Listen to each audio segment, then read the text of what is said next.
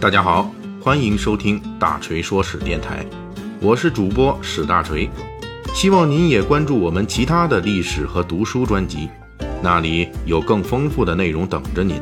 您也可以关注我的微信公众号“大锤说史”，在那里您可以伴着文字听我的声音。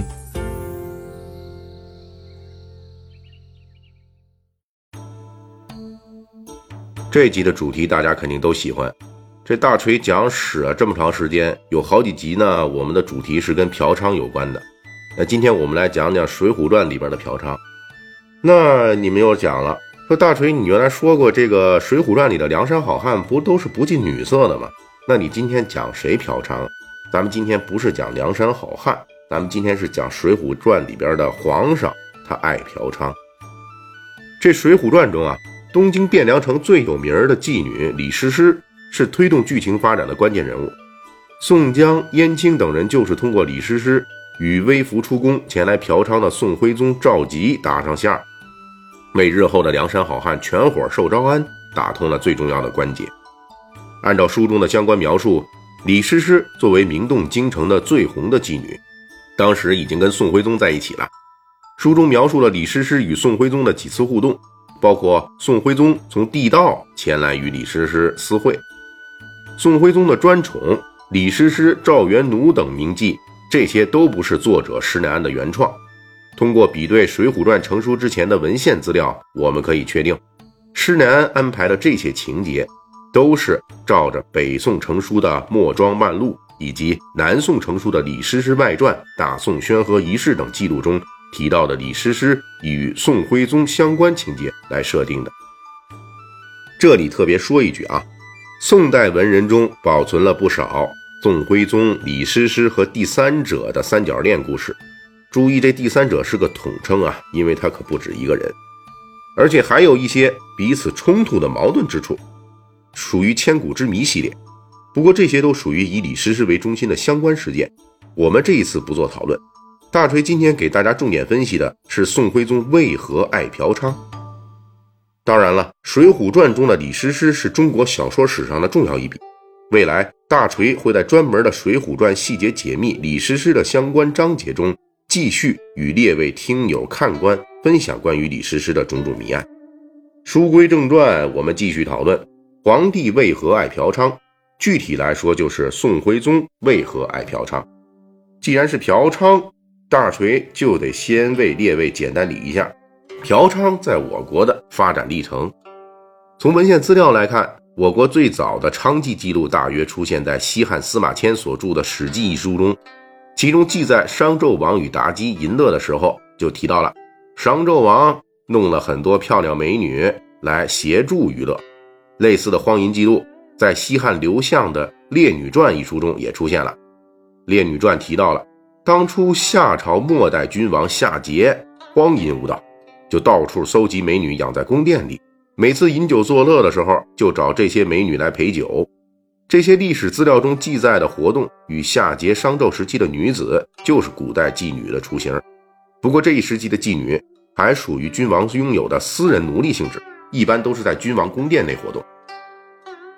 到了春秋战国时期，具有真正商业意义的妓院正式出现了。春秋五霸之一的齐桓公，在管仲的辅佐下，首开大型妓院来补贴财政收入的先河，啊，这是官方国有的妓院呐。从此以后，用提供性服务来交换金钱的事情妓女行业正式登上了历史舞台。到了唐宋时期，妓女行业获得了极大的发展。这时候的妓女的分类也已经很详细了，包括专门为皇亲国戚服务的公妓。专门为政府官员服务的官妓，专门为军队服务的营妓，以及活动在民间的个体户、市妓等等。具体到了北宋年间，由于城市商品经济的快速发展，大大刺激了市井妓女行业的发展。成书于北宋末年的《东京梦华录》就记载，当时北宋都城东京汴梁城里的妓院有数十家之多，大部分都集中分布在曲苑街、杀猪巷、南北斜街等地。事实上，出现了古代的红灯区，而且这时候的个体户、市井妓女素质越来越高，已经有跟官妓并驾齐驱之势。《水浒传》中的名妓李师师就是干个体户出身的，仍旧压住了京城内的官妓一头。被人尊称为东京上厅行首。这个上厅指的是高级妓女，也就是说，李师师在当时被视为妓女行业中的王者头牌。宋代官司妓女的大量供应，这为宋徽宗的嫖娼活动提供了物质基础。但是这还不够充分条件。我们一般人的想法大约是觉得，皇帝出宫在市井嫖娼，并不是一件光彩的事情。那么，喜好嫖娼的宋徽宗当初是如何突破这种心理障碍的呢？其实，关于出门嫖娼这一点，在当时的宋徽宗那里根本就不成为心理障碍。在北宋之前的五代十国时期，已经有不少封建割据政权的皇帝们身体力行去嫖娼了，比如前蜀的王建。后蜀的孟昶，后唐的李存勖，南汉的刘宏度以及南唐李煜等等，这些人主要是玩弄功绩和官妓，但是也邀请过不少市井娼妓进宫来表演。有这么多前赴后继的无道帝王做先例，这宋徽宗在嫖娼的时候，应该说是没有什么心理障碍。毕竟这么多帝王都干了，老百姓也算是见多了，不以为意。当然，大锤在这里所列的这些宋徽宗的嫖娼前辈们，大部分都是身死国灭的亡国之君。宋徽宗如果真的在当初嫖娼时效法的是这些人，那么最后他在统治末年遭遇北宋灭亡，自己还被金人给掳走了，那也不算什么冤枉。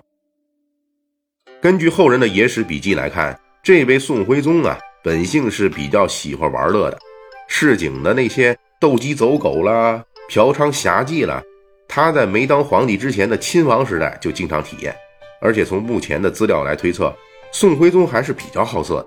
成书于北宋末年、金代初年的《清宫异语》就说，这宋徽宗执政的时候，每六七天就要临幸一位美女，啊，其实频率还可以嘛。到北宋灭亡的时候，这宋徽宗遣散的相关宫女就多达六千余人，这个咱们可以算一下啊。他宋徽宗六七天临幸一位美女，相当于一年的话，大概能呃接触五十多个。那么这六千余人，要是都给宋徽宗的话，大概需要他一百二十年才能轮一回。也就是说呢，这六千余人里面，可能到最后还有好多人没轮上。这些还不是正式编制的。宋徽宗名下的贵妃、德妃等等，拥有正式的嫔妃名号的女子，还有一百四十三人呢。